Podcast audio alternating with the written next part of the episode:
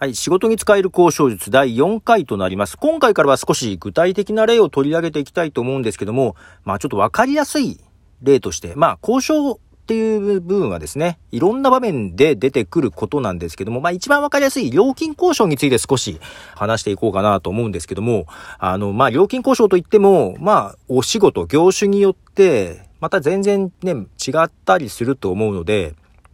まあ今回はちょっと私の本職である Web 制作の場面での、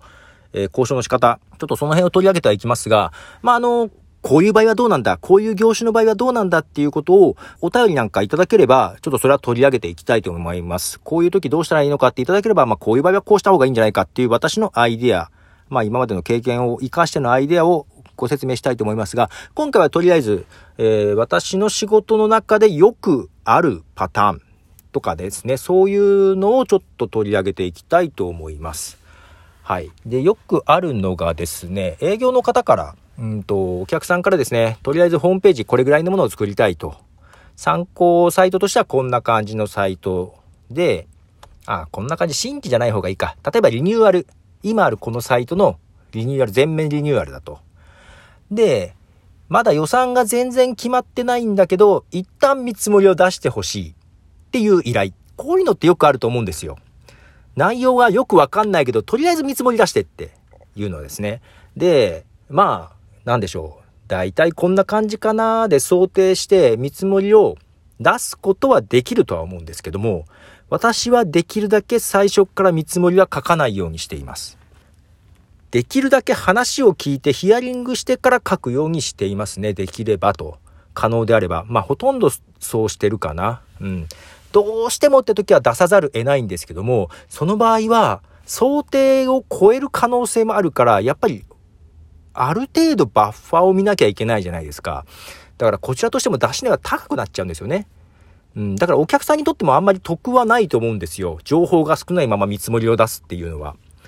ね。で、例えばこういう条件で見積もりだったら、こういう条件だったらこうですっていうふうに出さざる得ないんですけども、出した後に、いやいや、こういうことじゃなくてってなると、また見積もり1から書き直しじゃないですか、考え直し。そうなると、結局、その無駄な時間っていうのは、次の見積もりに上乗せせざる得ないですよね。となると、やっぱりお客さんにとっても良くないんですよ。そういう無駄がないようにするには、お客さんにあらかじめ少しお話を聞いて、もちろんまだ全然決まってないってこともありますよ。例えば、デザインだけ変えたいのか、メニュー構成も全部見直したいのかで全然話が違ってくるんですね。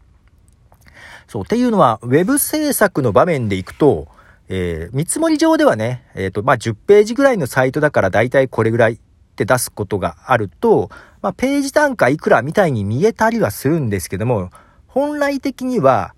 かかったスタッフの人件費なんですよ。だから同じ10ページでも、ただただデザインを変える10ページと、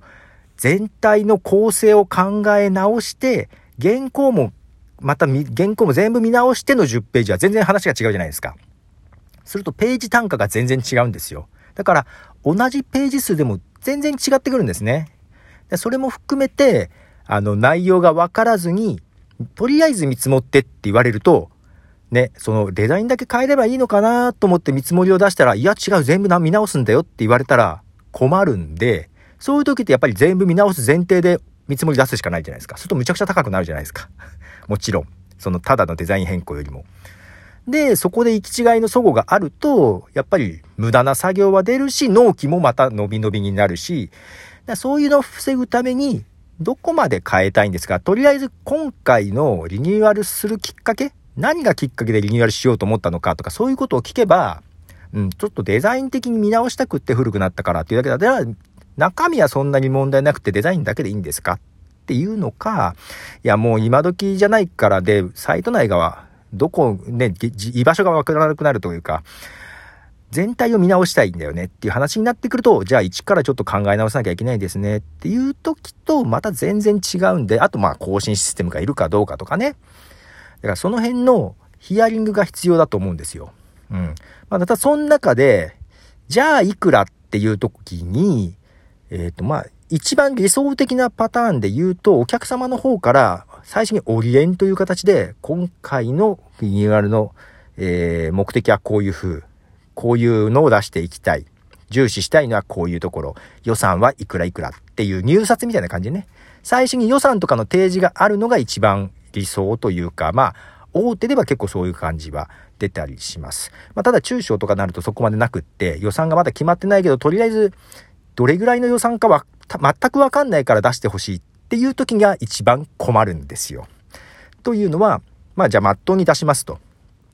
例えば、まあこれぐらいのものだったら100万ぐらいかなと思って100万って出すと、え、そんなにすんの？ってなった場合ってよくあるじゃないですか。えー、要は向こうは2、30万かなと思っていたと。ね、開きとして、え、こっちは100万ぐらいかなと思ったら向こうが2、30万かなってなった時、見積もりを出してそれが分かった時って、えー、っと、そっから大変じゃないですか？いや、それぐらいの予算だったら最初から言ってよっていうのもあるし、向こうとしてもわかんないんですよね。だから正式な見積もりの前で、口頭で見積もり額をざっくり言うっていうのも手もあるんですね。うん。で、その時に、まあ、交渉術って言ったら変ですけど、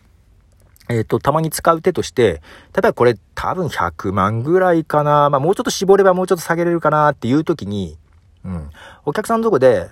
話をざっくり聞いた時に、会話の中で、ああ、これぐらいだと普通に作っちゃうと150万とか200万ぐらいしちゃうんですけど大丈夫ですかっていうようなことを言うんですよ。その時の反応を見て、え、そんなにするんですか？ってなって、ああ、じゃあせめて100は超えたくないという答えが出るか、まあね、せめて100を超えたくないってなれば、まあ、こっちとしては想定100万ぐらいだから、ああ、じゃあなんとかそれぐらいでプラン立てますってなりますよね。すんなりね。すると見積もり出した時もお互いの即、そごがないと。で、この150ってちょっと多めに行ったところはポイントで、まあ、それで、あ、いや全然2、30万で考えてましたって言うと、ああ、じゃあそれはもう全然、うちとしては合わないので、全然違う考え方をしなきゃいけないので、例えばこういう既存のウェブサービスを使って作るとかいう方法はありですか？みたいなことね、聞いたり、あるいはね、150から200でって言った時に、ああ、そんなもんなんですねっていう場合もあるんですよ。お、予算あるね、と。で、そこで、えっ、ー、と、前に言ってた三歩よしじゃないんですけども、150、150から200って言ってさ、あ、それぐらいなんだって言って納得したからと言って、うちとしては100万のサイトを作って、あとは儲けにしようっていう考えは良くないんですよ。150から200まで予算があるということであれば、ああ、じゃあちょっと色々できるなと。じゃあ新たにちょっとコンテンツを追加した提案ができるなとか。で、150から200が適正価格になるように付加価値をつけることができるなって捉えて、それで提案するっていう形とかね。そういうために、その、正式な見積もりの前に、ポンと金額を言うのが大事なんですね。うん。で、たまに営業から話を持ってくるときにそういうのを全然やらずに持ってこられるとすごい困る。交渉としてやっぱりそこで一つ金額の目安を作りたいんですよ。うん。で、船の怒りってあるでしょ？アンカーって言うんですけども、音声配信サービスじゃないですよ。あの、船の怒りのことを英語でアンカーって言うんですけども、このアンカー効果って言うんですよ。あの、一つ目安を作るんですね、数字的な。で、例